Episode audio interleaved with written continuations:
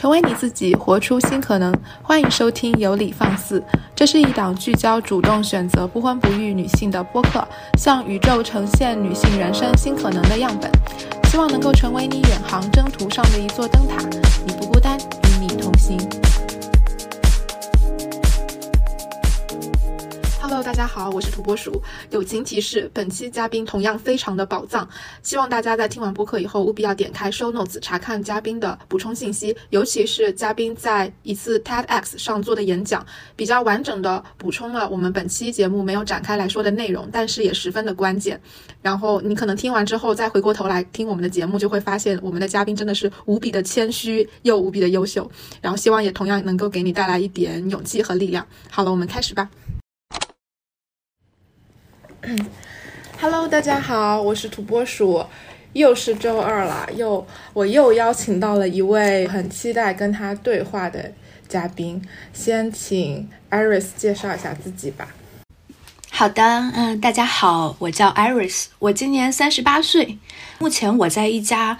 不大不小的一家私营公司的管理岗位，分管和这个业务创新、产品研发、市场营销，包括科研合作这些相关的一些工作。那我呢是这三年开始，我是逐渐的开始接触这个女权主义的思想，特别是这三年疫情期间，就我基本上经历了所有大家能够想象的隔离方式。那隔离的时候，我就在家看书。基本上都是跟女权主义相关的书，嗯，算是一个女权主义的入门的一个初学者吧。嗯，哇，艾瑞斯介绍自己的工作内容介绍的好详尽啊，就是有一种瞬间我在面试的感觉。嗯 嗯嗯，对，所以也很感谢这个特殊时期给了艾瑞斯，是不是一个工作的喘息的时间，才有这么多时间看这么多的书。嗯，是的，是的，好的。其实我邀请呃艾瑞斯的一个重要原因，我们节目一直希望采集更多样的一个样本嘛，呃，所以艾瑞斯他自己是三十八岁，然后又是企业高管的时候，我就被这两个标签吸引到了，嗯，然后嗯，艾瑞斯是什么时候几岁的时候开始决定是不婚不育的？哎呀，这个话题就特别想谈的一个话题。我也听了我们节目的前几期，呃，特别是第一期，我印象很深。这个小鱼同学，我记得他好像是二十出头的时候就非常坚定的决定这个不婚不育。我我我其实是非常晚的。我那天我自己还算了一下，我在三年前，就是我三十五岁的那年，我还没有决定要不婚。那我在八年前，就是我三十岁那年，我还没有非常坚定的决定要不育。那我在二十二岁的时候，就是小鱼那个年纪，我记得我是本科毕业，我那个时候我就甚至认为，就是有一个这种灵魂伴侣，或者说是一个美满的家庭，它会是我生活或生人生的一部分。所以这个真的是特别晚啊，这几年才做出了这个决定。这个也也不是也不是什么比赛吧，我觉得 或早或晚，只要是对自己的决定就行了。所以是，哎，所以对你来说是三十五岁之后几年开始决定不婚不育？对对对对，到这个目前今天这个时间点，我是非常清晰也非常理性的做出了这个不婚不育的这个决定。啊，那当然，其实。我在二十八岁、二十七岁，其实二十七岁吧，算是那一年是我生命中特别重要的一年。我在做出不婚不育，走到我在可以说是我私人生活这部分做出这个重要决定之前，其实我在二十七岁之前呢，也发生过一些事情，让我先在我的职业生涯上，其实我做出过一个非常重要的决定。我以前是学理工的，哎，学土木工程的，佩服，这个一一。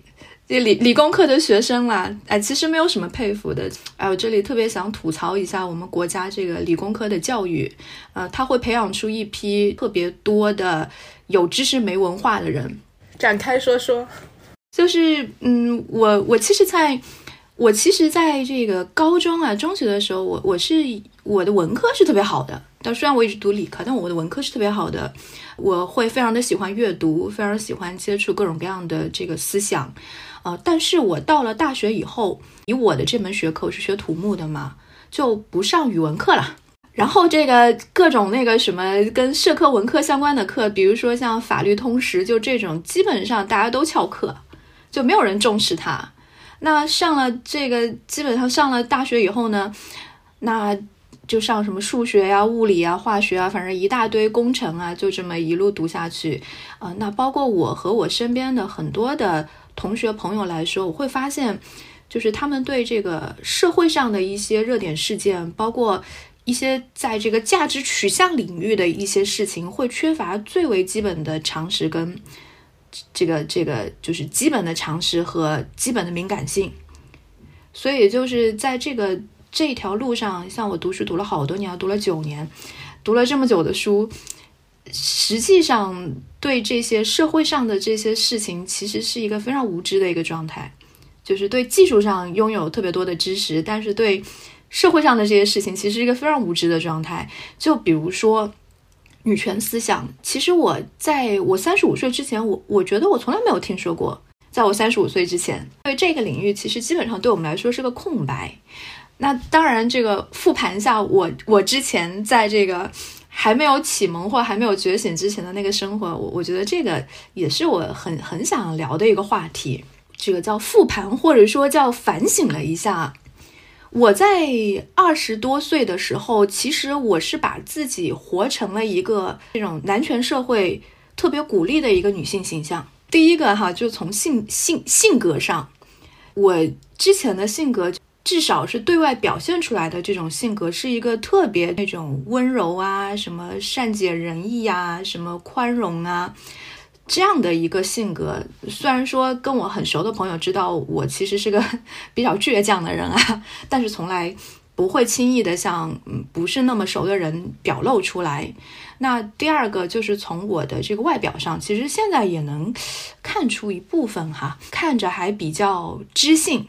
对，看着还比较知性，没有太强的这种攻击性，或者说漂亮不是那特别的，就是有性魅力的漂亮。就是又又会很让人让男人有这种安全感，啊啊，对，那就是父权制下对女性的性想象罢了。嗯嗯，包括我当时的职业选择，我也是决定在大学里面，博士毕业以后，在大学里面继续的做科研，选择这个老师这份工作。那通常老师这份工作是特别被父权制下的这些男性很喜欢的，自己的伴侣从事的工作，又稳定，又有时间带孩子。这整整反正一个 package 下来，我那个时候这个特别符合父权父权社会下面鼓励的这个 或者奖励的这个女性形象。那时候呢，我就记得会发生一些很有意思的事情。在我本科的时候吧，好像那时候呢，有一位学长就很自大，他就跑过来跟我表白。而他表白的内容是什么呢？他就说。我其实有很多的选择呀，我这个要找女朋友，我有很多的选择。但是我觉得你呢是最适合娶回家的那个。然后，然后，对，然后我当时听了，我我也不知道我为什么那么生气，但是我那时候真的是很生气。嗯。然后我记得他那个时候是在女生宿舍的楼底下，他就跟我说，他打电话来跟我说，说你要是今天不下来见我，我就在楼下不走。好可怕。然后我就我就跟我的室友说，我说我说没事儿，你们不用管他，我就我今天就是不下去，过一小时他就走了，然后他就走了。男人的 对，所以所以就是我我现在会去回想起我那个时候那个形象，我觉得可以用一个嗯成语来形容，就是叫这个削足适履。哎，对，就是你听话。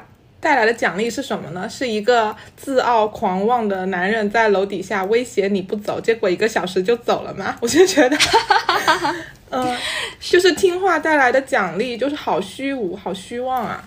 的确是这个样子，对，的确是这个样子。就是，就是我，我就我我当时很很深的一个感觉，当然可能跟我的读的那个专业有关。我那个专业它的男女比例大概是一个七比一、八比一。嗯。嗯嗯嗯，李栋，就是我我身边都是讨厌的男人。其实，呃，你刚才说，你刚才说的这个，就是，嗯，你们这个专业的男女比例啊，还有这个理科教育导致有知识，其实就是有技能，但是没有文化，没有涉猎广泛的社会文化书籍，导致对社会事件一种漠然的态度。那这个跟这里面所处的人群所展现出来的社会效应是很息息相关的呀，因为大部分的。男生会被鼓励去读这个，上期我们也讲过，读工科、读理科，而在这样的教育中，他又天然的不重视文科，甚至有一些轻视文科，功绩主义的那种贬低嘛，哪个能赚钱，他们就会花心思去弄哪个，然后这不就是说明了为什么现在？大部分的女生都有一个女权觉醒的意识，而男性却远远的落后于女性群体。其实跟这个文理科的不同的鼓励的导向也是相关的嘛。所以我觉得艾瑞斯能在这这个理科氛围中突出重围，不知道要要不要感谢一下，嗯，第一的原因。哈哈哈哎，刚才你你您说那个二十七岁发生了一个职业转向。就是二十七岁的时候，对对对，二十七岁的时候呢，我是做了一个特别重要的一个决定啊，就是我在真正的正式工作之前，我给了自己一年的时间，gap year 的时间，间隔年的时间。然后这一年的 gap year 呢，我去干了什么事情呢？我自己一个人，我到了东南亚。我当时第一站是到的泰国，我去参加了一个志愿者项目啊，那个项目其实本身嗯，倒没有太多可说的。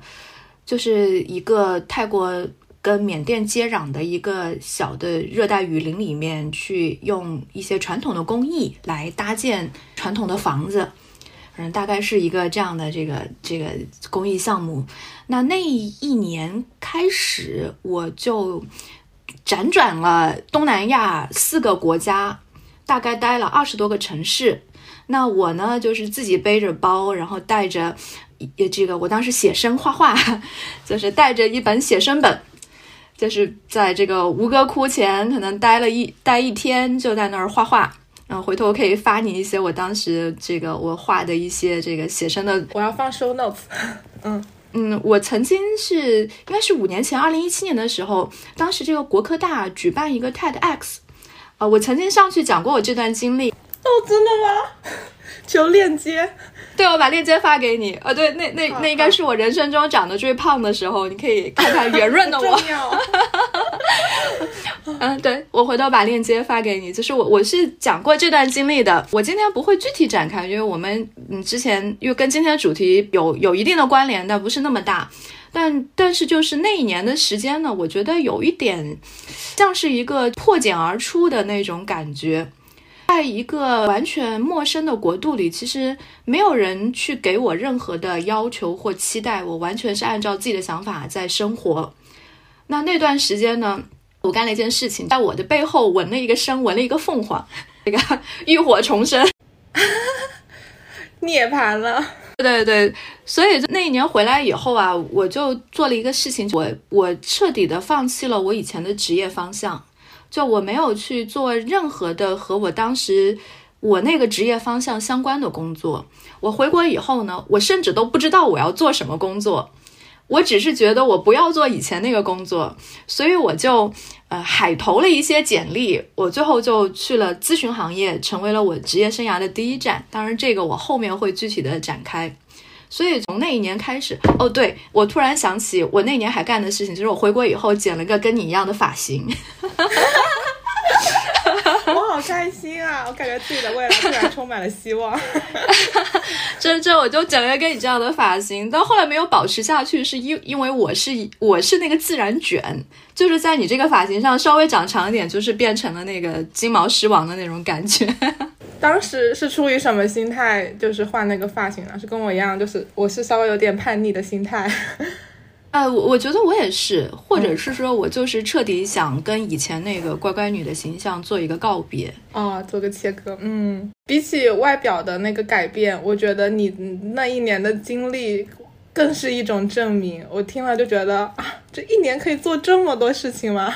二十多个城市，还能上 TEDx，然后哇，还能造？你造房子最后造出来了吗？啊，那个很简单了，那个其实就是用泥土搭的房子，其实不不不是特别的难，跟你的专业还搭上边了。虽然说是搭边吧，但是因为我当时研究的一直是跨海大桥，什么几百层的大楼，所以所以也不能，所以也不能说搭边。好牛！这个这个回，其实回回来以后，在那一年间，其实我我基本上把我的这个职业生涯那块，我已经在那块把我以前的全部都颠覆了。所以，嗯，真的有一种所谓活出这个主体性吧。至少在职业选择这件事情上，我是感到感觉到了活出主体性。我终于可以去选择我自己想要的一个职业道路的这样的一个决定。当然，那个时候我记得我回国工作第一年是二十八岁，就是跟你现在一样大的年纪。我在那个年纪，其实，在婚育这件事情上，我还是没有开窍的。我二十八、二十九那个时候，我那时候我。某种意义上，我觉得我可能还是会结婚，呃，当然小孩这事儿呢，我我因为我我是一直不喜欢小孩，对我我是一直非常就生理性的这个不喜欢小孩，但是我那时候觉得我可能还是会结婚。那我觉得为什么最后的，特别是在我三十岁那年，其实是蛮有年龄焦虑的。三十岁那年，我就二十八、二十九岁那个时候啊，我可能还在不停的约会不同的男性。但是约会了一会儿呢，可能觉得没有意思了。但是三十岁那年的时候，其实是有这个比较强烈的年龄焦虑，就似乎哈身边就会有很多声音在说，啊这个年龄你应该去构建一个家庭，应该去结婚，应该去生小孩了。当然，这些声音到底是这个虚幻的还是真实的？我觉得我这我我到我今天来说，我觉得是打个问号。我觉得这些声音可能。并不是真实的那种催促的声音，有可能是我自己的心里给自己这个画地为牢加上的这个枷锁，这是非常有可能的。所以在三十岁那年呢，呃，我是交了一个男朋友，呃，并且我跟他在一起时间也挺长，就是四五年。那一直到我三十五岁，就我刚刚提到我这三十五岁的时候。那时候他开始催婚了嘛，他开始对他开始催婚了，说这要到时间要结婚了，这个现在不结，这个还要等到什么时候？那其实也是那个时候，我就非常的清晰的认识到，就是我我是并不，我不仅是不想生小孩，我是不希望小孩出现在我未来的人生中，就是我不希望养育小孩这件事情。会成为我未来人生中的一部分。对这这事情，我在那个点上，我非常清晰的有这个意识。我发现你的人生节点还蛮清楚的，二十七岁一个节点，三十 岁一个节点，然后三十五岁是一个更关键的一个节点。但是我在最清醒的时候遇到了你，感觉。但是呢，我跟那个男朋友三十五岁，我跟他分手了以后呢，其实我那个时候我对婚姻我并还我并没有说我一定要不结婚。我在今天这个时间点上，我说我我能非常清晰的认识到，就是我不想结婚这件事情，我觉得这个是归功于女权主义的思想的启蒙。嗯，现在我非常可以理性的认识到啊，就是结婚这事儿对一个女人来说，它并不是什么好事儿，它是压迫，它是桎梏。这这个事情，我现在非常清晰的意思意识到，但是可能换照五六年前，我可能会认为婚姻这个事情，它是爱情的一个升华，它也许是一件好事情，但是现在知道那都是这个浪漫爱的这个洗脑。嗯 嗯嗯。反倒是，就算按原来那套逻辑，婚姻只是就是我感觉是毁灭一个很美好的感情的一个开始。从你这一路走来，从职业转向到对婚育的期待，我发现都是一个很自然而然发生的事情，也没有很就是很着急要去做一件什么事情，而是它自然而然的就发生了。啊，包括找到自己的做到现在的工作，还有自然而然的发生了女权思想的启蒙。所以，我我突然有一种，哎，这一切好像也不用很控制的去做，就是很松弛的去做现在想做的事情，这些事情就会自然而然的发生。对对，是的，我是觉得，当人他的成熟会一步步成熟，一步步清醒，越来越坦诚跟真实的面对自己的时候，这些决定其实是这个非常自然而然的就就出现了。对它就会出现了，对它它就会你就会自然而然做出这个决定，因为这是对你自己最诚实和最有利的一个决定。对我最近也是一直听到，无论是听播客还是听朋友说的一句话，就是对自己诚实。对，然后对自己诚实的时候，答案就出来了，就也没有那么复杂。然后我想问一下，当时你 gap year 是是一毕业就去？对，我在博士。博士期间，我是博士期间。太牛了，你都没有告诉我。对，这就是因为这这一段其实是蛮精彩的一段，就是但是因为我以前曾经讲过这一段，所以这个对我们可以也可以另找一期把这一块展展开讲讲。啊，你是说讲 gap year 的这这一部分是吗？哦，我是我是 对。我是说，你的这个学历这一层次，我觉得也很关键，因为女博士其实被污名化的也很严重嘛，嗯，然后可能在你毕业之后，居居然没有马上就是相对着急的去选择就业，而是直接去 gap 了。我觉得你父母应该也是蛮开明的那一种啊，其实不是，其实不是，就是我我觉得我的家人可能对于我。在这个职业生涯上的这个，因为我的父母都是老师，呃，尤其我的父亲是大学老师，他其实是希望我能走一条，呃，相当于是他自己想走的路，或者说他总结了自己在高校的这个职业生涯以后，他觉得有些缺失，比如说没有出国读书，没有怎么样，他是希望我能帮他把那条路走得更加好，所以我在这件事情上的背叛是更让他们这个觉得痛心疾首的。就啊，女儿不结婚没关系，他居然，对对对，我觉得不结婚不生小孩，可能这都不是关键的，但是你居然没有为我们这个这个科研的事业做出贡献，可能这是 这是他们觉得更不能接受的，好搞笑。那我觉得好像在某种层层次上来讲，也是比较开明了。说到父母或家人亲戚对我不婚不育的这个态度，我想了一下，好像。也没啥可说的，因为在这件事情上，我是一个绝对绝对强势的一个一个一个状态或一个态度。他们甚至都不来跟不敢来跟我讨论这个问题。我自己是认为这是我自己的决定，我不会影响到其他人，其他人也没有权利来干涉我，所以。大家也没有什么 必要在这件事情上去讨论。嗯，现在那个那个纹身还在吗？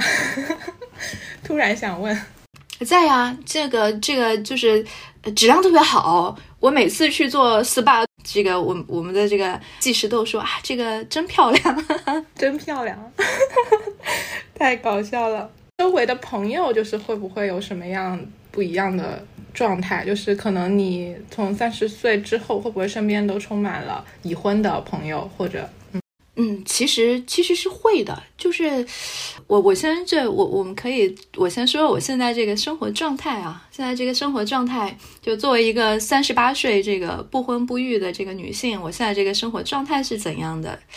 首先有一猫一狗。哦，对，猫猫猫好像每天会定时的去闹 Iris，对吗？对，现在在这个北京有一套这个小房子，太牛了。然后呢，这个 有有一猫一狗，然后我跟我的母亲在一起生活。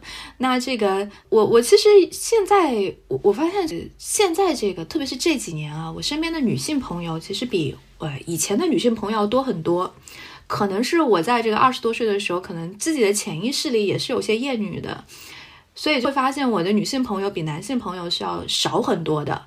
但是现在呢，我其实是有很多的女性朋友，女性朋友里面呢，的确是这几年陆陆续续的，就是进入这个婚姻生子的会有，而且他们会有更多的时间花在这个养育小孩上面。当然，他们的各种吐槽也很多哈。但非常幸运的是，我有一位这个铁杆闺蜜，他跟我是在我工作的第一年，就是二十八岁那一年，我跟他认识，到现在有个十一年啊，十一年的时间。然后他也是没有结婚，没有生小孩。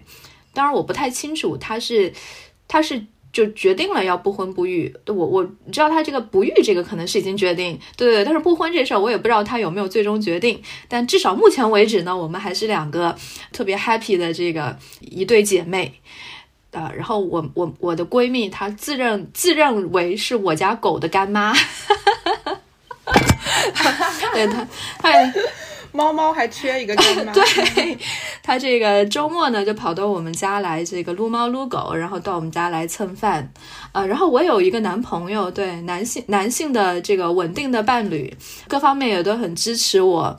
男性的友人非常少，现在真的非常非常少，大部分在一起可能就以搞钱为目的，或者说互相站个台，大部分都是这些原因，工作原因。对对对对，工工作原因会有几个联系的这些这些友人，大部分呢，他们可能跟我和其他人不一样，因为我会发现我身边其他人很多朋友是以前的同学，呃，或者是以前的发小，但对我来说的话，因为我不在我以前生活的那个城市工作，然后我基本上和我的专业给决裂了。所以，所以我的朋友基本上都是前同事，但是我换了很多份工作，我换了六六七份能有吧？天呐，好想展开说说，一会儿我们展开说说。呃，对，因为换工作比较多嘛，所以前一份工作的同事就现在就变成了朋友。哦，那还蛮好的，就是没有了工作上的关系，就可以更好的做朋友。嗯，是的，是的，是的，所以就特别是我这些闺蜜，全部都是我以前的同事，说明 说明以前在。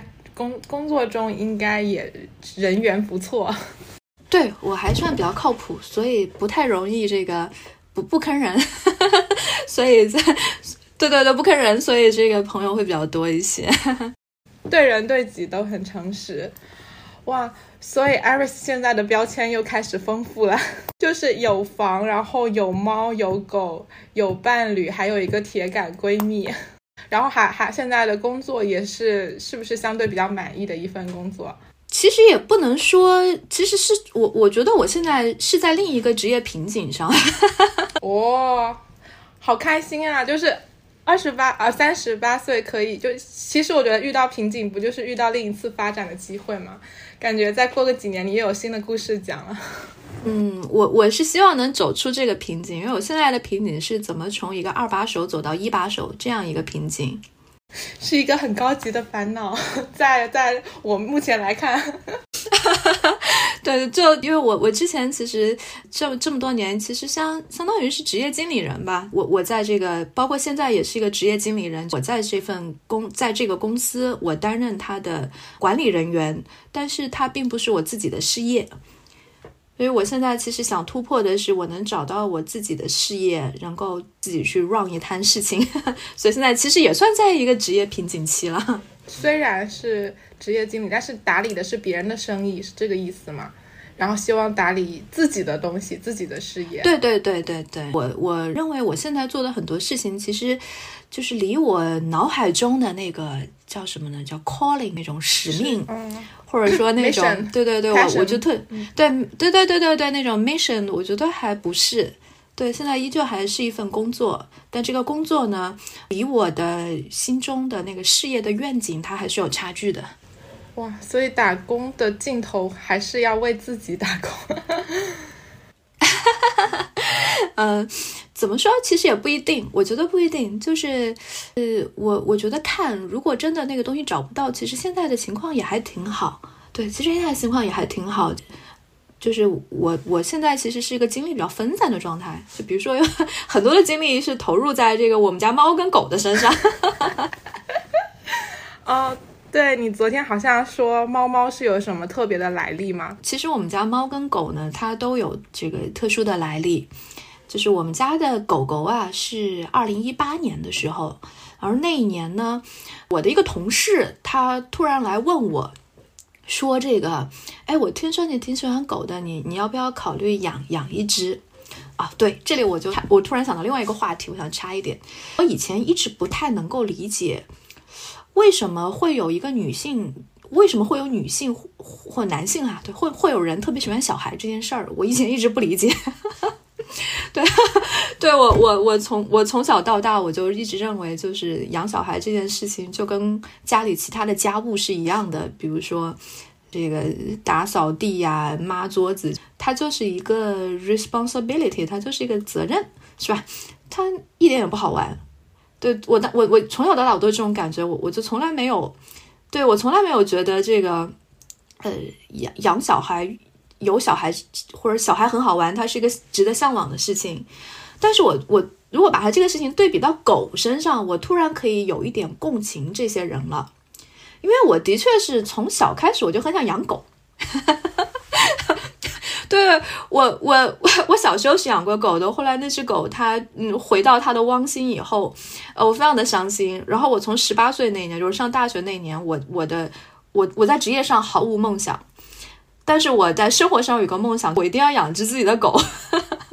我突然可以共情啊！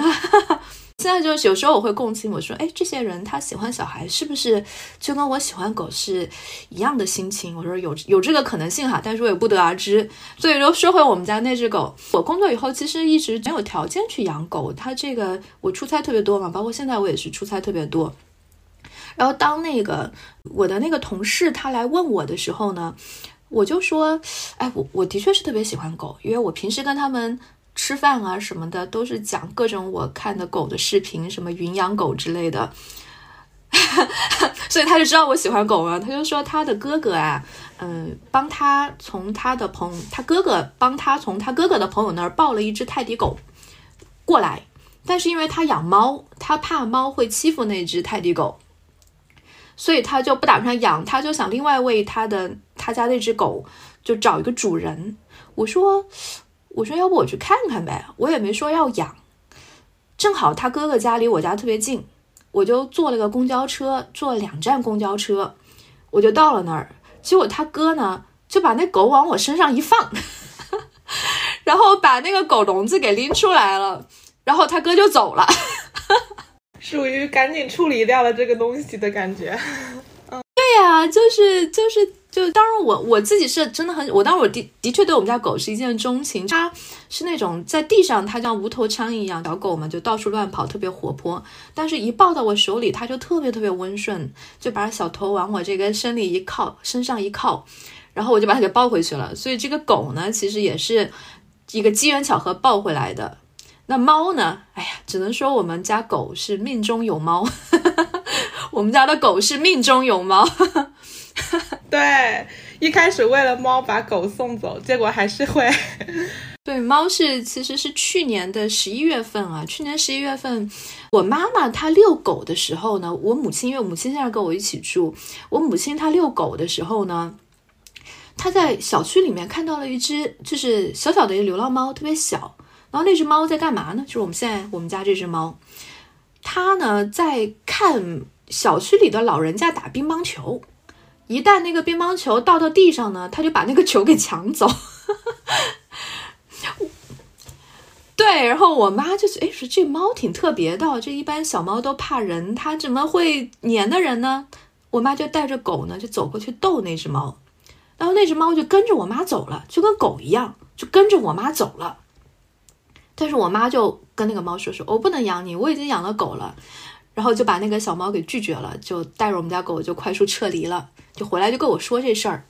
我说：“现在大概十一月份吧，你看那猫那么小，你这个可能过不了冬了。我觉得可能就过不了冬了。这个小流流浪猫，我就也就随便这一说。结果我妈就耿耿于怀，就每天带着我们家的狗去找那只猫，找了三天。”找了三天，被它被它给找到了，是的，然后就抱回来了。对，抱回来了以后，就是正式的这个猫跟狗都成了我生活中特别特别重要的一部分了。你妈妈好可爱，是的，是的，好像都是巧合，但是都很可爱的巧合。而且我发现你这你这一猫一一狗都是领养的，我觉得特别欣赏。我就是一直支持领养代替购买。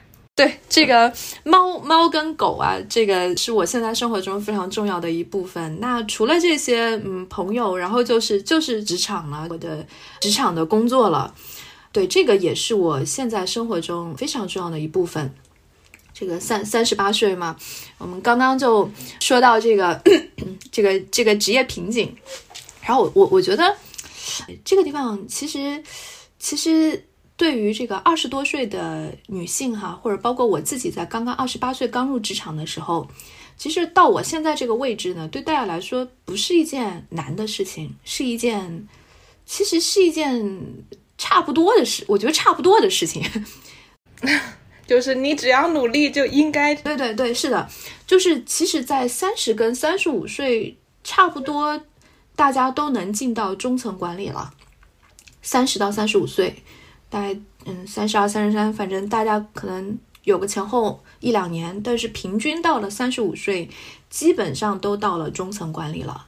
然后再往上，其实四十岁基本上就到了高层管理了。就对于中型企业来说，中小型企业来说。这个大概 average 吧，我觉得是平均差不多，大家都这个年纪。对，就是所以不是件很难的事情，大家只要那个，对，只要只要努力，就是不要太太这个太躺平，我我我觉得呃基本上都能做到，这不是件难事儿。哇，这鼓励好有力，但是我好奇的是。嗯，就是嗯，你是二十八岁开始找工作的嘛？包括我可能未来一两年要开始找工作。其实我担心的是女性的那个职场的婚育歧视这件事情。包括你也换了那么多份工作，在这些工作体会中，有没有感受到女性职场的这种困境？呃，会有的，这个会有的。呃，我先说这个找工作，关于找工作的这个，嗯。歧视的这块，婚姻歧视这块一定是有的。这个，呃，虽然说现在法律上说面试的时候是不让问这个问题，但是一定会以某些方式问到你。可能不是在面试的场上问，也许是 HR 可能私下跟你沟通的时候问。那我自己，我我有几次印象比较深刻的事情，就是我在第一份工作，我二十八岁那一年找工作的时候，其实我找第一份工作的时候。呃，那时候，HR 就会问我说：“对于以后这个呃工作强度上，因为我第一份是那个咨询嘛，咨询是一个工作强度非常高的一份工作，就会有问到我，我都忘了我那时候怎么回答了，反正可能意思这个目前刚开始工作，事业第一吧，我都忘了。还有一次呢，是当然这个不是面试的时候问的，是后来我那个领导他私下跟我说的。”我在应该三十岁那年，我换到第三份工作。三十岁那年换到第三份工作，对，换到第三份工作。啊，那那份工作是一个国企，就是央企跟国企的合资企业，其实会相对的比较这个传统一些。我面试的时候没有任何的障碍。后来我面试，我进去了以后，可能过了一段时间，跟领导关系慢慢熟了嘛，然后领导就私下跟我说，他说。当时在录用我的时候呢，他说他他说当时他们内部讨论，我这个年纪的女生呢，他们一般是不要的，或或者是不是或者我这种状态的女生，就是未未婚未育三十岁嘛，就是他们是不要的，除非特别优秀。然后，对，然后我我心里当时就五味杂陈，我说你这是夸我呢，还是骂我呢？对，还是在表示你的慷慨呢，还是在说我其实是不行的，但是因为你们慷慨，所以让我来，所以我当时就五味杂陈。这个事儿其实让我心里是挺不好受的。对，所所以这个在找工作的时候，这个呢是一一定是会遇到的。我的方式，因为我的方式，我这几次换工作其实没有太多是我自己去找的，基本上是我的策略是，也不叫我的策略吧，可能也是。机缘巧合，就是我每次都是被别人挖过去的。哇，那说明你是真的特别优秀哎！这倒倒倒也没有，就但是你既然你，但是既然你都你都挖我了，你还问我这个事情，那你这不是对吧？没有眼力价嘛？是吧？对，所以我就没有被问过这个问题。哇，所以就是埋头做自己的事情就行了，后面的事情还是那个道理，就顺理成章哎。对对对对对对，顺顺理成章，后面其实就是顺理成章。我其实我也没有在职场上去说过我不婚不育这个事情，我也没有跟我身边的人就非常有意识的去强调过这个事情。其实是在。两两年前吧，我觉得我才第一次非常正式的跟我某一位领导，还不是我的直属领导，是我们可能就是关关联的一个公司的领导说过我不婚不育这个事情。那是在一个什么场合？是因为他要给我介绍对象啊？对，这个还蛮常见的。嗯，对他要给我介绍对象，然后我就说，嗯，不婚不育，不需要。对，不需要。对，就就是对，所以是是这个，我也没有特别主动的跟我身边的人去说这这个事儿。同时，我发现其实我的领导也不怎么关心这事儿。对他，他们不关心，不管身边人其实不关心这个事情。大家其实并不在意，他们可能只在意工作啊，或者自己的生活过得怎么样。对对对，就我觉得蛮好的哎。对，就是这件事情本来就是跟我们自己有关而已，跟我们自己的人生有关而已。嗯。对，哎，那现现在现在，Iris 在这么一个相对比较高的一个职位，有没有就是想说，哎，我之前遭受过这么多歧视，有没有想说在职场中也为就是入职的女员工啊做出一些什么改变啊之类的？就很好奇这部分。呃，我我觉得会的。去年我们 team 里面就有两位女性，她请产假，然后这个休假。对，这个的的确是有的。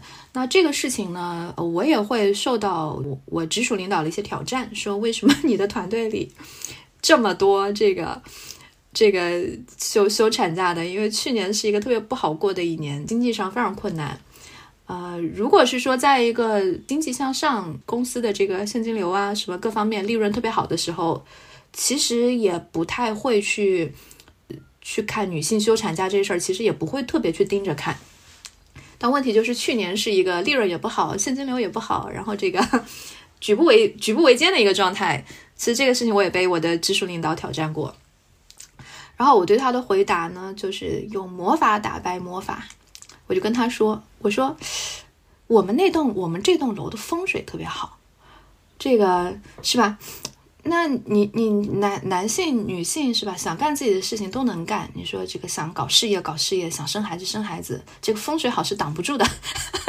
啊天哪！哇，就是用玄学的办法回应了一个对他来说很现实的问题啊，好轻松啊，听起来。嗯，呃，就是其实说到职场上这个，我我。在其实，在任何的位置，关于性别不平等，它都是存在的。我前两天其实还也就是在有次会谈上，有个让我非常不舒服的事情，就是我们在讨论到可能某家公司，那那家公司的 CEO 是一位女性，呃，她个人的一些能力跟决策上的确是存在一些问题，会存在一些争议。我会听到身边的这个，呃，我的男这些男性的。同僚们评价他的时候，会去说他是什么妇人之仁，或者说是这个妇人见识短。我当时就在想嘛，我说，如果是一个他是一个男性，对吧？一个男性的领导人，他的决策或者各方面存在问题，大家只会觉得他这个人不行。但如果他是个女性，大家会去质疑是不是这个性别，所有的人都不行。对。这种太常见了，嗯，是的，是的，就是到到了就是位置比较高的时候，其实这个因为大家考验的都是你的决策能力、你的资源的能力等等等等，它考量的维度和执行层面已经不一样了，所以到到了高层以后，的确女性会受到更多的挑战。因为刚刚说到这个决策这一块嘛，因为决策这个事情，说实话哈，它玄学的成分也是很多的。科学决策这个事情是存在的，但是我质疑它真正科学决策有能有多少次？其实很多的决策，很多的决策后来验证是对的，它会包括很多因素，包括运气，对吧？我我我可以说风水吗？可能也是一个，对对，可能也会有些玄学的成分在里面。它它其实不完全是功绩主义那一套，我努力了，我我就一定成功。它真的是有运气的成分在里面。对对对对，所以很多决策对和决策错这个事情哈，嗯，跟个人能力当然是有一定的关系，对，肯定是有关系的，嗯，但也有很多其他的成分。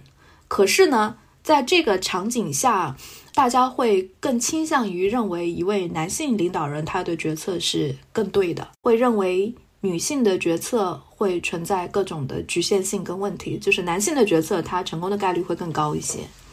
我的我的疑问是，会不会因为男性决策者就从历史层面上来说？就比较多，所以他们做出了一些正确的决定，做了做出了一些错误的决定，但数量上来讲，总归是比女性决策者更多，然后所以概率上会更高，然后造成了这么一个统计学上的一个错觉。但是如果女性决策者或者说领导者也同样升上去的话，那大家就有对比啦，并不是就是会把这个性别因素给它去掉，所以我觉得。更多的女性领导者站在这这样一个角色层面上，它带来的那种正面的肯定的效应会更重要。就像就像就是德国的小女孩从小就会觉得啊，总统就应该是 女的，总理就应该是女的。然后啊，现在怎么有了个男的？怎么可以有男的来当一个总统？我觉得会有一个这样的一个期待的效应。艾瑞斯怎么看？呃，肯定是这样的。对，因为大部分的。到目前为止，就是我所接触到的这个职场的世界，一直到今天为止，也是男性是占绝大部分。我这里可以举两个场景哈。第一个场景呢，是我我在一家杭州的创业公司，其实待过一段时间。我们那时候开过一个中高层的一个骨干会议，当时是一个很大的一个会议室，他把那个桌子排成了 U 型的状态，就是左边两排。左边一排，右边一排，然后中间横着一排，我刚好坐在横着的那一排，就是那个 U U 型的那个底下那儿。然后我身边全部都是男的，就是我左边那一整整 U 字的那边都是男的，U 字的那边都是男的，就我一个女的。你好巧啊！你 你这个你这个位置安排的特别有艺术感，对啊，而且特别有社会学和政治学的意义。就是哎，是有意安排你在中间吗？我我忘了，也可能是我自己做的，我我忘了，因为那场会议是算是那那是家。偏技术类的公司是一家数据公司，它主要我们那次是个中后台的会议，产品和技术研发的一个会议，还有算法算法工程师的一个会议。的确，在那个码码码代码的这些技术的做技术的工程开发的工程师，然后算法的工程师，包括产品经理，的确就大部分都是男性，包括他们的领导都是男性。那这也是我当时我记得印象很深刻的一个场景。那第二场景就是现在基本上每一天都在经历的场景。今年这疫情一好啊，大家都报复性出差、报复性应酬、报复性接待。就是我现在基本上每一次在一个酒桌上或者不喝酒，或者说一个聚餐的一个场景，我基本都是唯一的女性，或者是唯二的女性，都非常少，就绝大部分都是男性。我有个问题。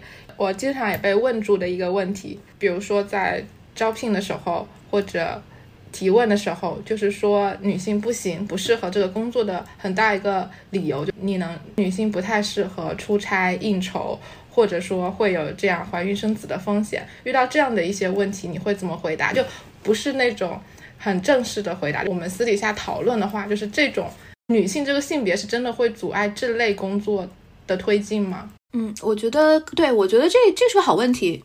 我们分开来看，我们看他这个，先看出差，我们再看应酬。这因为现在都是我生活的主要部分哈。对，很有发言权，太好了。出差，我我最多的一年，我光航旅纵横上，我飞机的那个记录就是一年九十八次，不包括高铁。Amazing。对，就是就是对，会有一些很有意思的事情，就。第二天早上睁开眼睛，我不知道我在哪里，我不知道我在哪个城市。还有晚上起来，半夜起来，起夜上厕所，我我会撞到墙，因为我会以为我还在上一家酒店，然后就撞到墙了。可以说是出差非常多了，嗯，对，非常多。对，今年开始也会逐渐多起来。这个出差是一定会影响到家庭生活的。为什么说它影响到女性会比男性多呢？因为男性家里的事情他大部分都不管的，对，丢丢给女性了，对吧？对，就是他一定会影响到家里面其他事情的。打个比方，我现在我我之前为什么能够养一只，我我我现在为什么能够养一只猫和一只狗，是因为我的母亲在家帮我带着猫跟狗。我要是离开了，出差了，晚上不能回来，是一定会影响到我们家猫跟狗的。像现在，我现在出差哈，这个我上这周出差了三天，我马上下周还要出差三天。我妈妈在我的老家，我是请我楼下的阿姨邻居上来帮我照看猫的，但是一个绝对现实的一个影响。如果不能在家里，同时家里又会有需要你照顾的事情，但如果家里说 OK，我像我以前可能工作的前几年，我可能就是个独居的状态，就是那那就不影响，那没有什么，因为家里没有需要你操心的，是不影响的。但如果家里有猫有狗，我就不说小孩了，有猫有狗，那一定会影响的呀。这个，你像我，我是舍不得把我们家猫狗送寄养的，我又觉得好可怜，送寄养。我们家狗晚上都是跟我一起睡觉的，这个，所所以它这个会有一个现实的影响，这个不可否认，它一定会，一定会。那如果一个男性他也是跟呃你一样这样未婚未育独居的状态，他其实也是一样会遇到同样的问题啊？为什么总是把这个问题可推给推给女性来去回答？但如果一个男人也是这种状态，就是可能独居的状态，他也会遇到同样的问题。可是受到歧视的怎么就只有女性？对，女性会在更大概率上被问到，就是会会会被质疑能不能适应出差生活。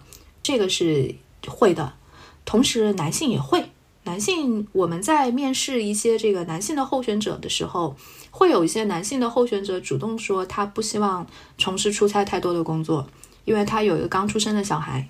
也会有男性这样主动来说，包括就是我们不管是在面试男女这个候选者的时候，我们都会去说这个工作可能有三分之一的时间是在出差，你能不能接受？我们都会问到。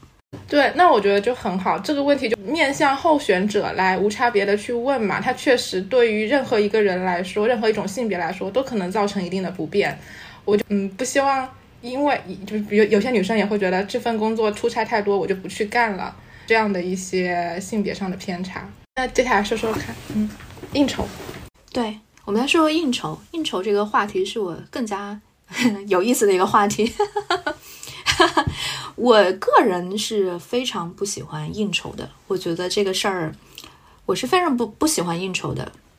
嗯，可是这个事情呢，它又会成为在高层管理上，特别是像我现在这个公司，它是一个资源型的公司，又是非常必不可少的一部分。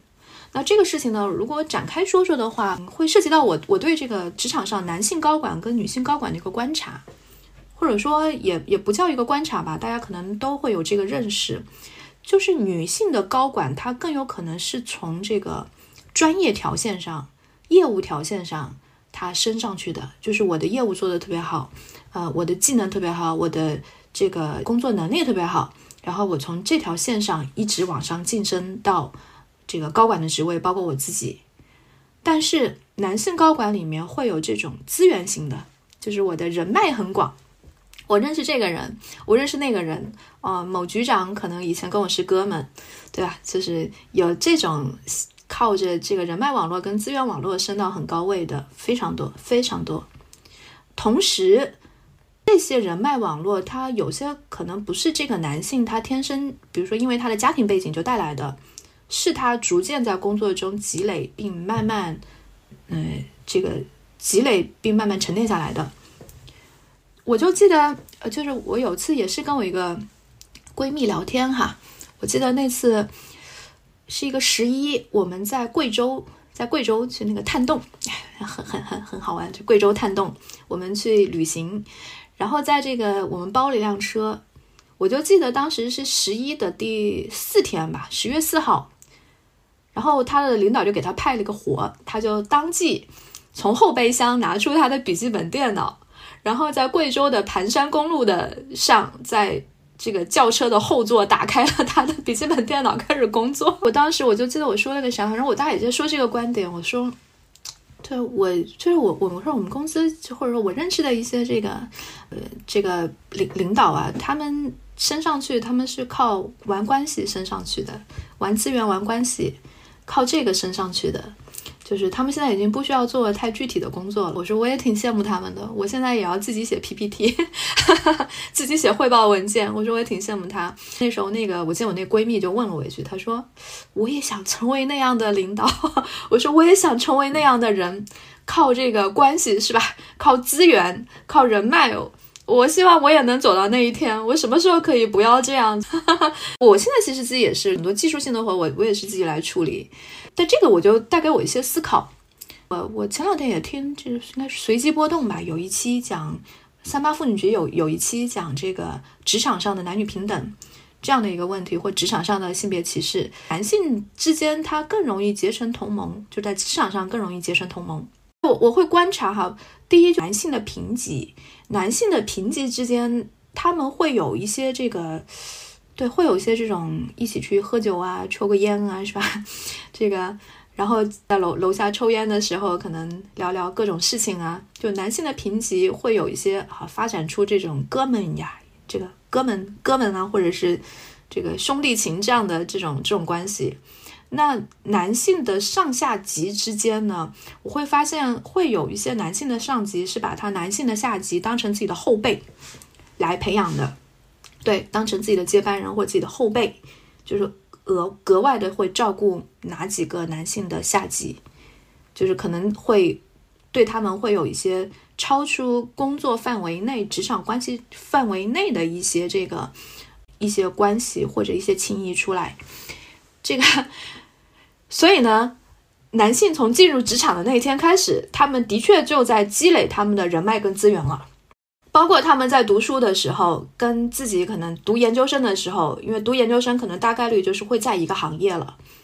像我这种转行的也是比较少，呃，大概率就在一个行业。他们从研究生在读大学本科的时候，他们就开始一步步的把这个以后职场上会需要的关系人脉这部分给积累起来了。但是女性哈，至少是我，我并没有，我并没有做这件事情，我并没有做这件事情。或者说，如果说男上级对女下属过做出过分的关心，也会出现另外的一些问题。无论他是真心的，还是说就是真的那个图谋不轨，都会有相应的问题，可能也造成了这个事情。嗯，对。就是第一个，我会发现我跟我的男性同僚或者我的男性上级，我们是很难会 有这个更多的沟通的。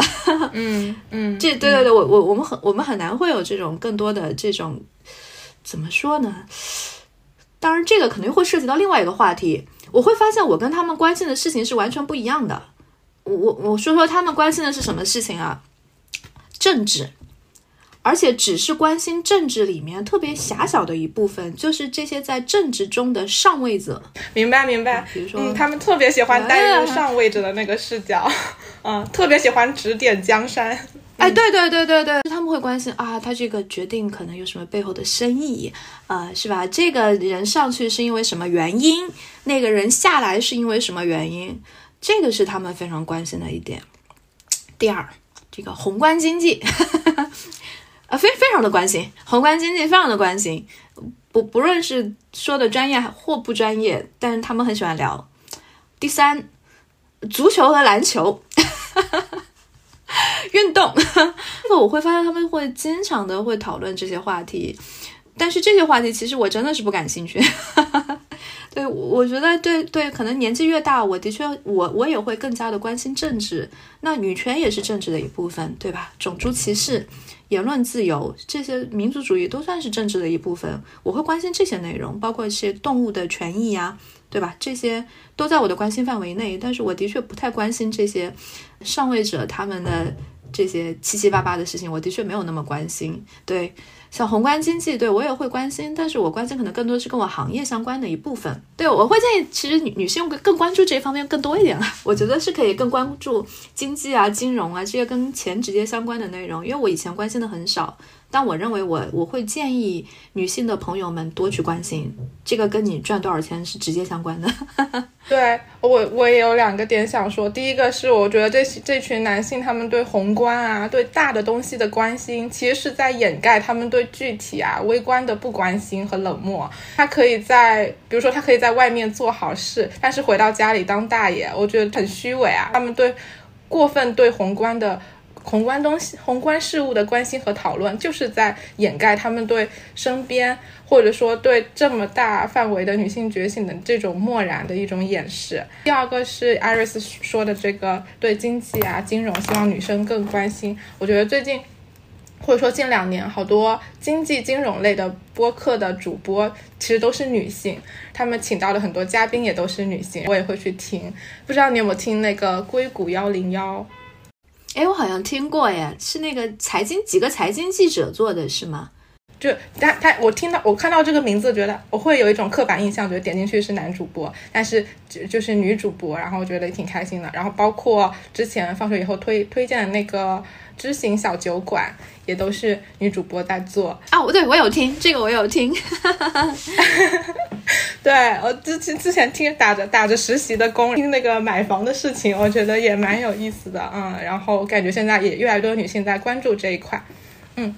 好，哎，所以刚才说到的是这个应酬上面，其实是说男性他天然的抱团，然后他男男性本来资源就掌握在更多的男性上位者上，这个资源的累积是不是就是从应酬的桌子上积累下来的？有一部分，嗯，有一部分是，嗯，应酬这个事情呢，可能所有做跟市场相关工作的人都是必不可少的。但这个形式，我我我我我是非常的，我我我自己是非常厌恶的，特别是喝酒这一块，我非常的厌恶。我觉得这就是服从性测试，就是呃，基本上打个比方，可能某某一个晚上，也许我们要搓成一件事情，那这个传局的人呢，就会把这件事情七七八八可能相关的一些人都叫到一个桌子上来，那这个第一次大家可能也都不会谈具体的事儿，就开始各种闲聊。那闲聊的主题也很有意思，就是大家在这个虽然不聊具体的事儿，但是呢，都会去展示一下自己有多少的资源，或者自己认识多少位高权重的人，每个人都 show off 一下，跟那个孔雀开屏一下，然后再互相敬酒，这个搞这个促进一下关系，然后这么一个局就结束了，这个。很很多这样很多就是很多这种场合它会存在，那这些事情呢，我是比较拒绝的，所以我参加的会比较少，就除非这件事情直接跟我相关，我是会去参加。就是我这几我这几个需要认识的人跟我现在要做的事情是直接相关，我可能在这次应酬之后，我就会再去单独的拜访这个人去说事儿，这种我是会参加的。但如果是跟我毫无关系的那种，就多认识几个朋友的那种，我一般都我都是拒绝。那这种拒绝肯定是会去失去一些机会，或者失去一些积攒人脉的这种机会，肯定是会的。但是即使这样，我也不愿参加。哦，好烦啊！是的，刚才那个场面让我想到《风吹半夏》，你有看过这个电视剧吗？我看了几集。哦，反正那个你说的那个场那个酒，因为它里面有特别多，它也是生意场上嘛，也是这种酒桌的场面，就是跟你刚刚说的那种场景无比的贴切。所以说，如果你拒绝掉这些东西、这些人、这些酒局，对你自己的职业发展，是不是其实也没有实质性的影响啊？没有我们想象的那么严重。会有，其实会有的。对，会有。如果是说在一家纯技术的公司，哈，像现在的 IT 行业，嗯，或者互联网行业，这种就是技术导向、产品导向的公司，其实就不是那么重要了。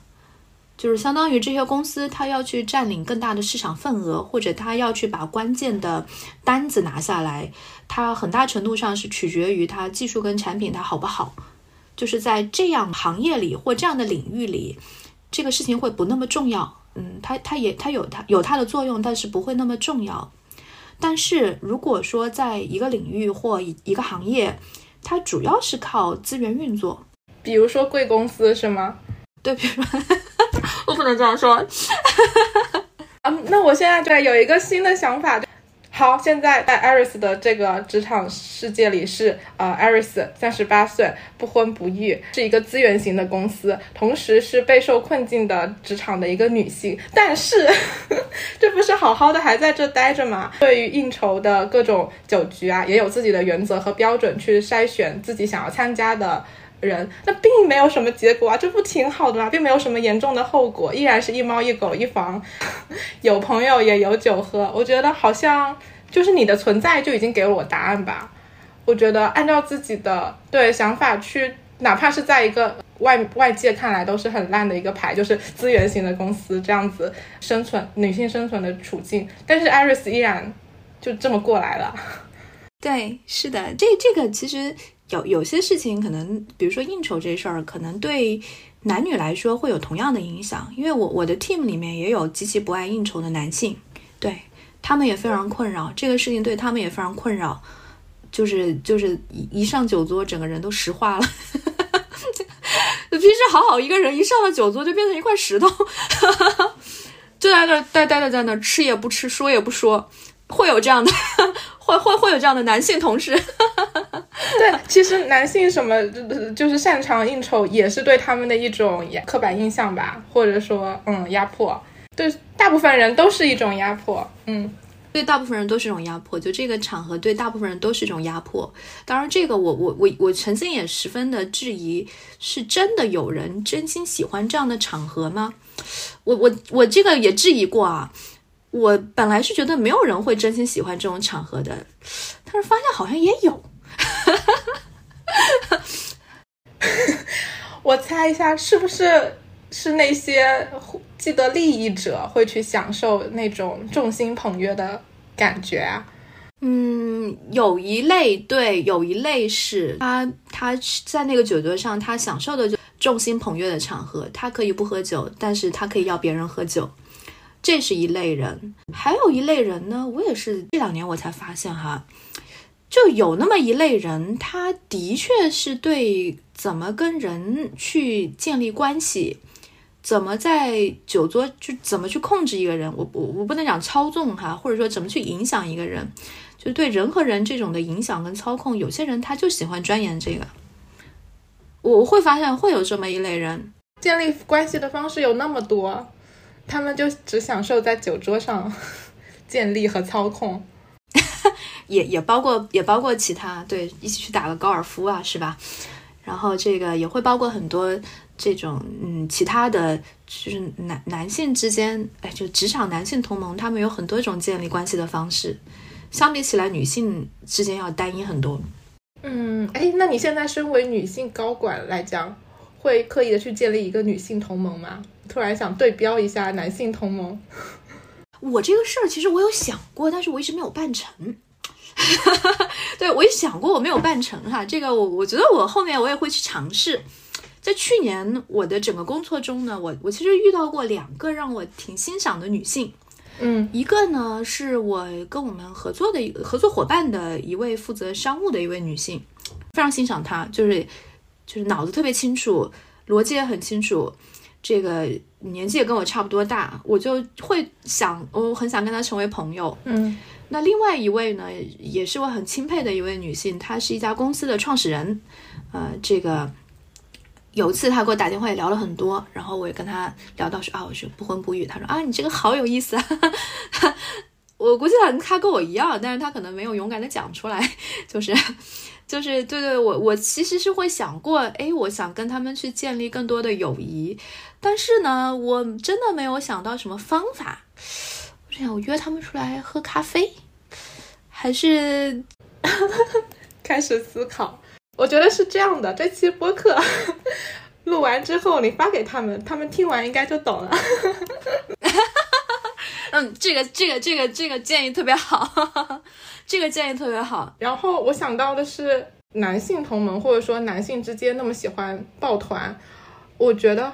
啊，然后女性可能你说，哎，好像这种形式比较单一，或者没有形成那样子的抱团的形式。我觉得男男性他有一点排挤女性，或者说排挤弱者的那种心态，然后自己想要就是围在围在一起，然后形成一个强者的团队。然后女性的思路是不是可能她更加的包容，更加的开放，然后可能更希望出于工作的目的，我可能并不限男女的去集结一个工作团队，会有这样的区别吗？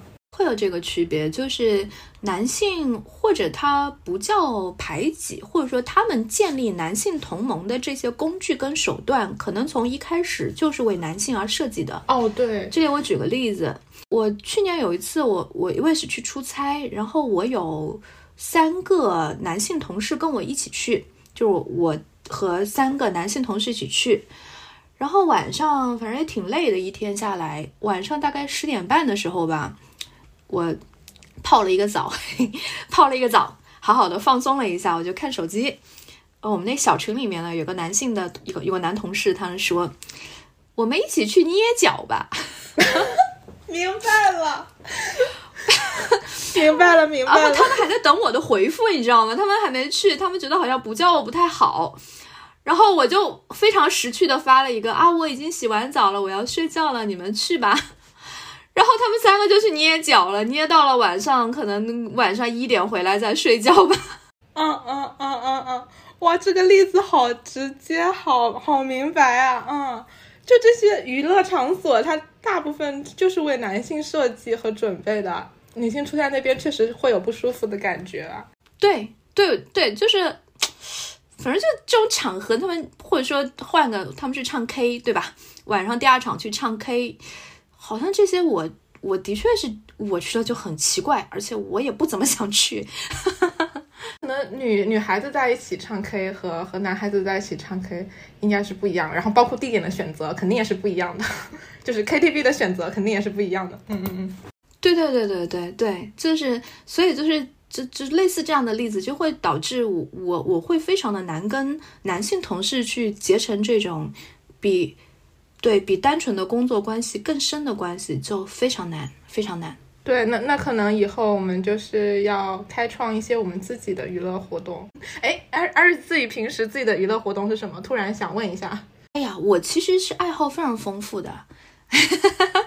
我，呃，就是我前前两年啊，就疫情期间啊，我玩过巴西柔术，我学过跳舞，啊，我对我我非常喜欢画画。对我非常喜欢画画，然后我很爱旅行，呃，其实我我我我我如果给我空余的时间，我是总能丰富多彩的度过它的。一般都是这样的，就是上一期木木也是，就是大家每个人对于独处是有很丰富的安排和想象的，不会感觉到孤独的啦。嗯，对，这个就是从今年开始，今今年元旦开始，我会发现。哎呀，这个猫跟狗的确是占据了我大部分的时间，它影响你，影响你好好玩了。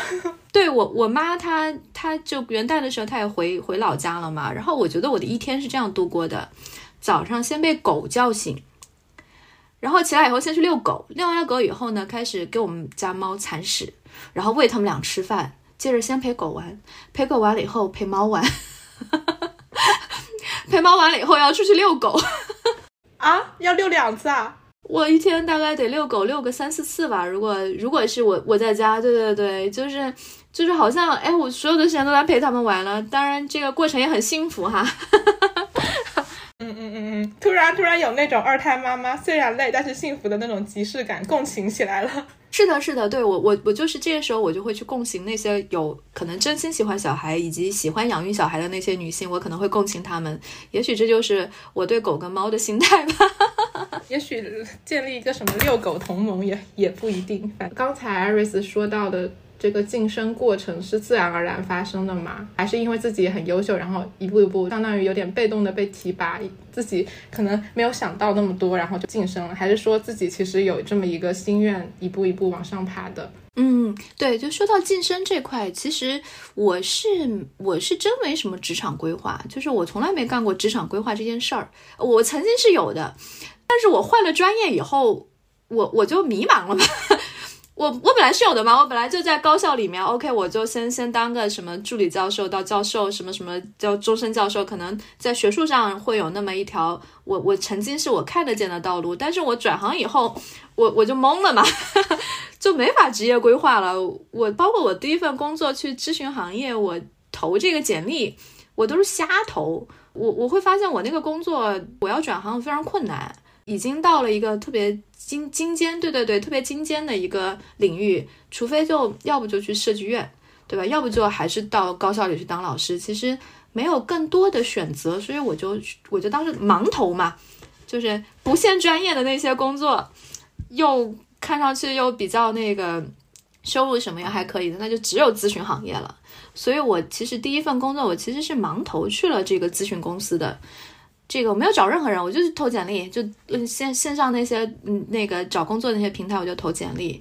但是我认为这里面可能有一点哈，就是我特别的幸运，我找的咨询工作特别适合我。那这个地方怎么说呢？我我就我就先举个例子，我就记得有一次我们的咨询公司反正老加班，晚上加班到一两点就非常正常的事情。然后就有一次是可能是一个午饭或者是中午休息的时候，在楼道。你就跟几个同事在那儿聊天，我那两几个同事都是熊猫眼，然后非常疲惫，可能几晚上没睡好，然后马上准备要去给客户的这个 report，然后他们就在说，我说太烦了，他们他们几个人是这样的说法，我说太烦了，我就写了厚厚一本报告，因为我做 PPT 还要去跟这个客户讲，我就做 PPT 做的我累死了，就那几个同事是是是那样在讲的。那我那时候我的心里其实是这样的，哎，我说做 PPT 这个事情，我觉得很享受。What？我我我，对我特别喜欢做 PPT 啊，就这个或者不做 PPT，或者换换做演示，哪怕是用白板在上面写，我我非常享受这个过程。哦，对我很享受的。对我我每我现在包括我我的工作中，只要我有时间，我会去亲手做我汇报的 PPT。或者说我演讲的 PPT，我是会亲手去做的。我在中间可以得到特别多的乐趣。我自己的个性上面和我的能力上面，在演讲、沟通、做 research，因为做了多年科研嘛，然后这个去阅读材料，包括从中去提炼一些观点，去做一些发现，就是这一系列是我既喜欢又擅长的事情。所以，如果从 HR 它那个能力模型上来说，我的能力模型和一个咨询公司一个咨询研究岗位的能力模型高度匹配，所以我觉得完全是走运吧。第一份工作就干到了一个，就是我特别适合的工作，就第一份工作盲头，我就干到了一个我很适合的工作，我就是走运。对，全方面、全方位的 match 这个行业的需求啊。对对对对，这真的对对，就是你有个科研经历哦。对，就是我后面的若干份工作，其实很多时候都在提醒我有哪些不足。对我后面换了，然后就给他补齐了，是吗？没补齐，该不足的还是不足。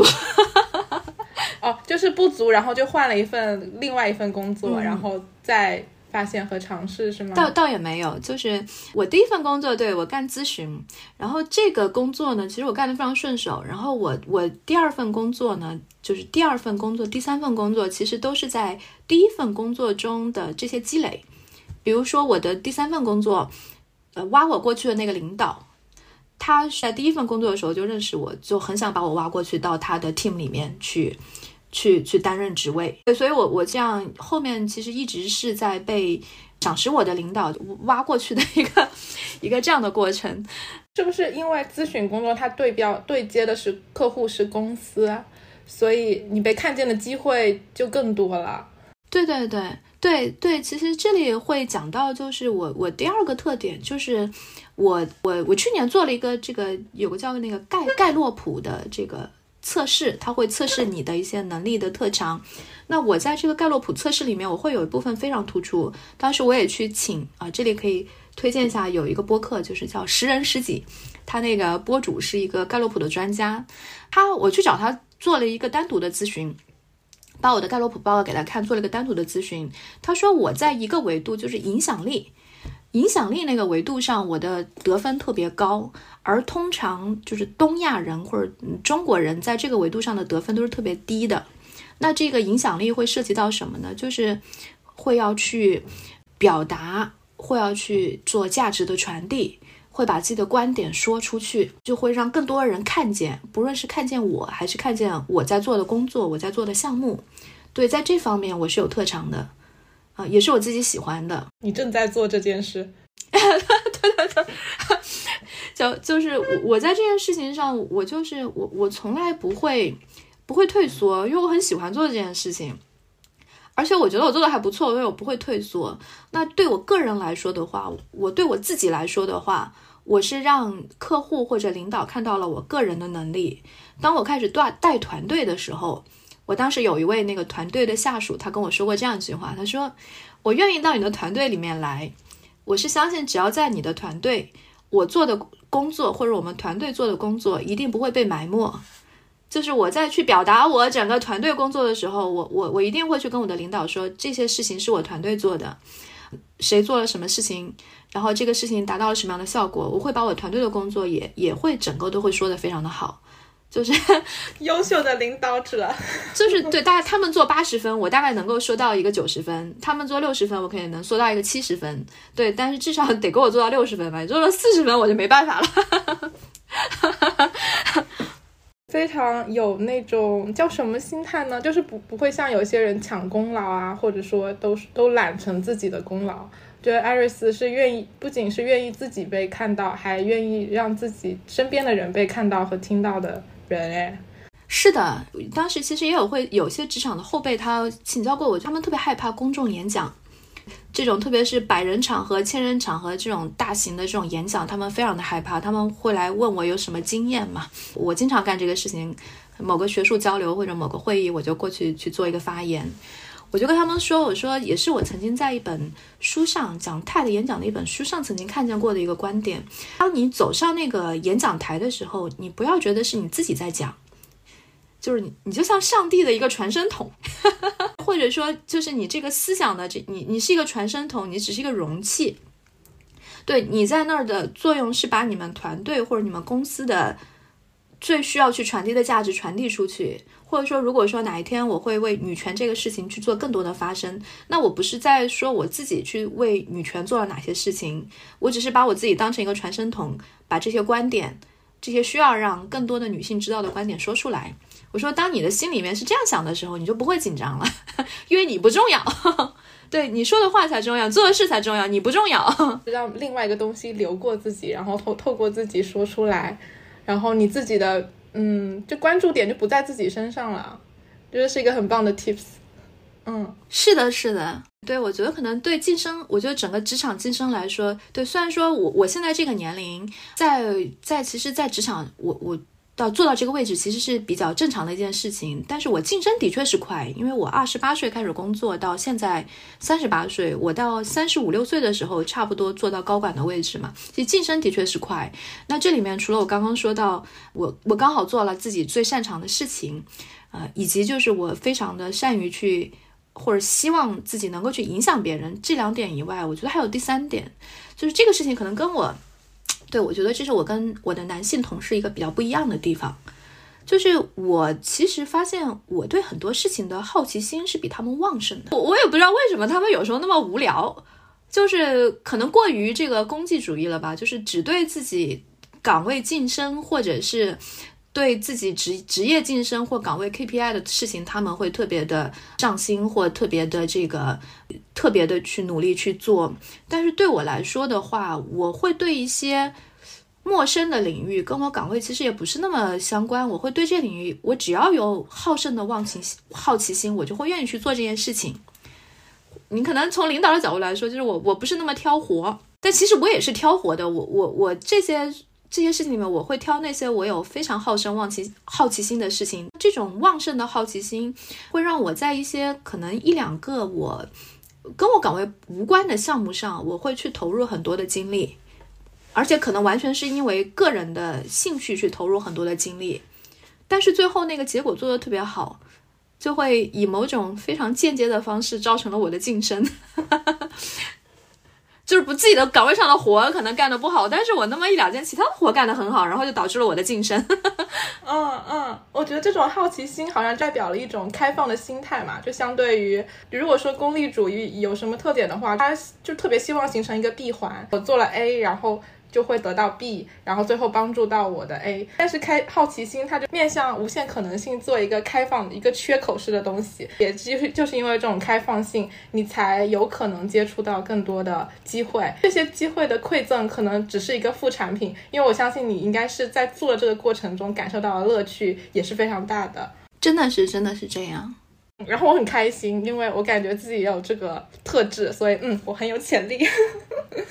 就是好奇心这个关键的特质，我听了也很开心。然后你刚才说那念念博士这件事情之后会有一个选择困境嘛？不是做 A 就是做 B。我发现很多行业都会面临这种选择的困境，就是啊，我好像只能去做这个事情，然后选择道路非常非常的狭窄。但是 感觉破局的思路是不是？可以完全去尝试自己想要做的事情，是把那个选选择题打开。对对，就是只要你愿意放弃，只要你愿意放弃，你愿意放弃以前那些优势，对吧？我我我，只要你愿意放弃以前那些优势或者你以前那些积累，你的选择就会很多。但是前提是你要愿意放弃。对，哎，我现在就是突然回想到刚才那个 gap year 的过程，其实就是一个丢的过程。就不断的丢掉原来的东西，然后再回来，你这个人反而是满的。是的，是的，好好有意思啊。嗯，说到这个就对，说到这个，我我那个 TEDx 的演讲里面，其实我的第一点，我当时其实出去的时候拎了一个特别重的行李箱，后来我把那个行李箱整个抛了，拎不动了，然后再才开始了我后面的旅行，从抽象到具体都是在丢。嗯，好，也非常期待，就是听到这个完整的内容，一定会把这个链接放在 show notes 给大家看。现在 Iris 的一个状态来讲，对于三十八岁以后的人生有什么规划，或者刚才提到的那个瓶颈期，这个时候我们可以展开来说说看。其实，在职场上，我会有有一类，就是我现在接触到人，是我特别向往的一类人啊。呃，那这个人他是什么样的呢？就是。他其实，在他的嗯职业的某个阶段，他实现了一个财务自由。当然，可能也不能说财务自由，但是某种意义上算财务自由吧。就是说，他在某个阶段，他在职业上达到了一个他想要的那个高度，以及到了后面，他的收入来源可能也不是已经不成问题了。那那个时候他会干嘛呢？他会开始不为钱工作，人生理想。对，我对对，就看到这些，可能他五十多岁，或者是更更大的年纪，六十多岁，然后这个或者有些，嗯，可能早年成功的，早年成功的那些，可能四十多岁，我会发现会，他们会有一批这这些人，他们依旧活跃在他们热爱的事业上面，但是他们真的是不为钱工作，真的，就是他们在做这件事情的时候，是出于自己内心极大的一个对这个事情的热情，包括可以去放弃一些，就是那种。短短期上能带来功，短期上能带来利益，但是长期上毫无意义的事情，他们会去放弃掉。就是这些人，其实是对，是我非非常非常羡慕的一批人。因为我我觉得我自己，其实现在很多朋友也在说啊，这个四十五岁退休，五十岁退休，然后开始这个环游世界。但这个生生活方式对我来说，其实没有那么大的吸引力。为什么会说没有呢？因为我在。Gap year 那一年，我其实过的这样的生活，虽然就穷一些哈，并且我发现这种生活我可能过不了太久，就是可能过过一段时间，可能还是会觉得会有一些虚无。我我认为我的想象中，我到了那个年纪，我可能依旧还在为我这个热爱的事业，某一个事业或每一个工作，我我依旧在为他工作，但是这个工作可能跟金钱的关系挂钩会少一些。这样我可以更加真实的去做我想做的事情，而不是说迫于这个生存压力去做一些我想做的事情。就是所以这个呢，是我未来特别想达到的一个目标，能够找到这么一个方向，然后在近近些年来，或未来的几年多赚点钱。对我觉得这是个特别理想的一个目标。那如果说退一步，如果说 OK，我就找不到这个事业，那我认为我后面的目标。那还是得需要在职场上去，嗯，积累足足够的金钱，对，积累足够的金钱，这样不管怎么样，只要钱多，这个还是能让我后面的生活更加的自由。对，这个可能是是我在职场上的这个嗯，一个想法就是，如果说找不到我那么理想的一个事业或方向的话，如果说我不能实现在可能五十岁之前或者多少岁之前财务自由的话，那我依旧会去去积累更多的财富。我觉得这个肯定是，就是这个肯定是我未来以后几年在职场上会去做的一件事情。啊，因为对，因为我我前我前两期也听了这个养老的这个，啊，我们养老的这个。关于养老的那一期，就是你不管选择哪种方向，只要你有钱，你都会自由很多。对他会给你更多的选择。对，不管不管是哪个方向，做什么样的选择，如果你的金钱的财富或积蓄你足够多的话，未来是会带来更多更多的可能性和更多更多的自由的。对对，我觉得这个肯定是第一点。所以，嗯，真的是要把自己的理财和财务状况要做很好的规划。我觉得这个。这是第一点，我是觉得你刚才说的这个梦想或者说目标，应该有非常多有共鸣的人，就是找到一份自己想要为之奋斗终身的事业，然后不为钱工作。嗯，第二点，其实我我也是在想，我这么多年的生活，我会觉得我我其实是个非常幸运的人，运运气非常好的人。首先，我我们家的其实家里的背景其实还是不错的。我父母都是老师嘛，对吧？然后一路的读书的也非常的平坦，然后进到职场以后，一路的运气也特别好，所以这个好的运气哈，也努力也努力。对，这个我是希望在我后面的人生中，我可以去参与到更多的社会事务中，嗯，包括像女性的权利，对吧？包括像动物的福利。包括像对我们一些弱势群体的一些这个支支持和帮助，包括社会上的这么多的不平等，我们怎么去弥合它？就是我是非常会希望参与到更多的这种这种社会事务里来的。对，用我好的我我前半生也不能叫前半生，对，用我之前的好运，对对，来回后面来回馈这更大的，对，回馈给这个 community，我我是非常有这这个希望的。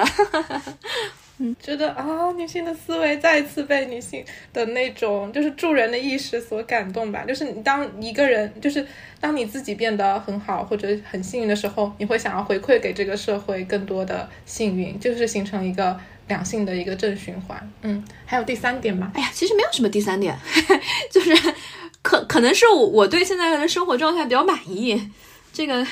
对，我就觉得好像不能要求更多了，就是，对我经常会有这种感觉，不能要求更多了。我觉得我现在其实是一个很好的一个状态，一整个都是，反正又幸运又努力的一个女性的一个人生的样本吧。嗯。那好，现在现在最后有没有什么想要对我们听友说的话？哦，对了，还没有说到一个问题，就是啊，因为土拨鼠同学今年很快就二十八岁了，所以如果是 Aris 现在三十八岁，站在十年后的路口，回过头来有没有什么想对二十几岁的女性说的话？也作为我们最后给听友的寄语。嗯，好呀，就是。我我先说，昨天不是跟你沟通这个问题吗？我突然想到，我二十八岁的时候，我干过一件事情，就是第一年一年工作刚刚开始工作没多久，我那时候呢去苏州一个项目上外派，然后我记得我那时候薪水特别低，就是基本上就是那种勉强覆盖一个月开支的那个薪水吧，薪水不高，就每个月就会把钱给全花完。然后苏州呢有一个码头，金鸡湖边上有一个码头叫月光码头。嗯，有被内涵。然后，对，然后我就跟那个当时跟我同样的那个小伙伴，当时跟我一样，都年纪也差不多，也是刚入职场没多久，两三年，就约两个小伙伴同事，我们就到这个月光码头上花完最后一点钱喝啤酒。然后我们就在想。哎呀，我什么时候可以月薪三万？我什么时候可以月薪五万？哎呀，那个过上那样生活就够了。对我那我们那时候就在这样讨论。那放到今天，今天我三十八岁，然后我那个小伙伴，一个小伙伴三十八，一个小伙伴可能三十五六吧，反正我们现在都到了这个，我们现在都赚了，都都赚到了这么多的钱。对，我们现在都赚了这么多钱，我们现在都到了这个位置。对，然后。我如果说我想对那个时候自己说，就是说这一切其实不会那么难，这不会那么难。对，这个这一切不会那么难。对，然后现在三十八岁的生活是一定比二十八岁的时候生活要好的，就真的真的要好很多，而且会好很多。对，就是你不会再，因为当你的赚到足够钱的时候，你你会发现很多事情就不是问题了呀，对吧？你你你你想要什么，你可以去买，对吧？你可以用金钱去换时间，呃，甚至当你赚到足够多钱的时候，你你的家人朋友都不会再对你的婚姻问题发表任何的看法。用钱堵住他们的嘴，对对对，所以是的，所以我觉得这个，嗯，如果要转回去对二十八岁自己说，就说其实你你的想象并不是那么遥远，对，你的想象并不是那么的遥远，你往前迈，你一定可以迈到。嗯，我觉得这个可能是我想说的第一点。那我想说第二点就是，当然这事儿我其实也想过哈，不婚不育和职场这个关系，一定不要为了职场上。的晋升去选择不不婚不育，这事儿就完全不值当，因为职场也不是什么桃花源，一个也有各种各样的，对吧？这个性别歧视、性别压迫，这个也也很多。对对对。但是呢，你不婚不育这个不婚不育的这个决定，是一定会为你职场上的成就或者成长腾挪更大的空间的，会给你更多的 option。不婚不育这件事情会给你更多的 option，我们要好好去利用这个空间，去找到。你真正热爱的事情，或者你真正想做的事情，即使不是工作，也可以是其他。对我觉得，嗯，对我们做了这个决定，生活有了更多的选择，就是把这个好的运气或者明智的决定好好的利用，让它去，嗯，变成更多可以滋养你自己生活，更多可以去滋养这个社会身边人的一个方式。嗯。就是好哇哇！你听你说完，就是可能本来会有一个两年后的那种焦，就三十岁的年龄焦虑，但现在已经开始期待十年后的富婆生活了。嗯，然后说到这个做完不婚不育的决定之后，然后呢，对，然后我们就是要利用起这个东西来为我们所用。嗯，到最后都是。我们自己在享受我们自己的人生，然后也很开心看到 Iris 现在一步一步走到一个非常舒服的一个人生状态，也期待 Iris 在以后如果有新的发现，或者说实现财富自由，找到自己的人生 mission 和 passion 的时候，再回过头来找我们的节目，如果当时还在的话。没问题，没问题。好，那我们今天就到这里。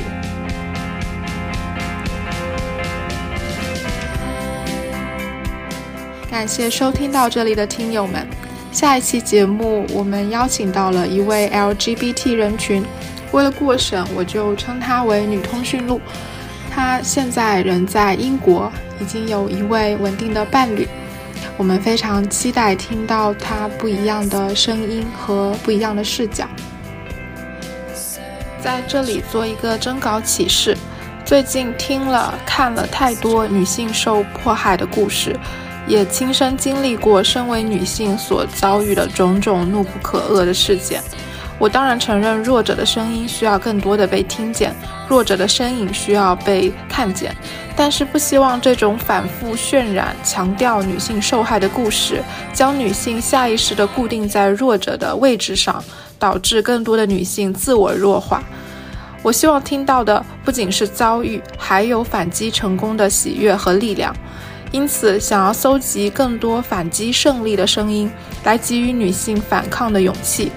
我们可以暂时身处弱势，但不必永远是弱者。如果你在生活中有成功发声维权的例子，或者成功击退性骚扰的男性，等等如此不限题材，只要是你身为女性露出爪牙的例子，都可以成为女性力量的传声筒。请你将录音发送到节目邮箱有理放肆 at 一六三点 com，录音请不要超过五分钟。如果方便的话，可以附上简单的文字稿供筛选。投稿截止日期为四月八号。感谢你的参与，也期待你的声音。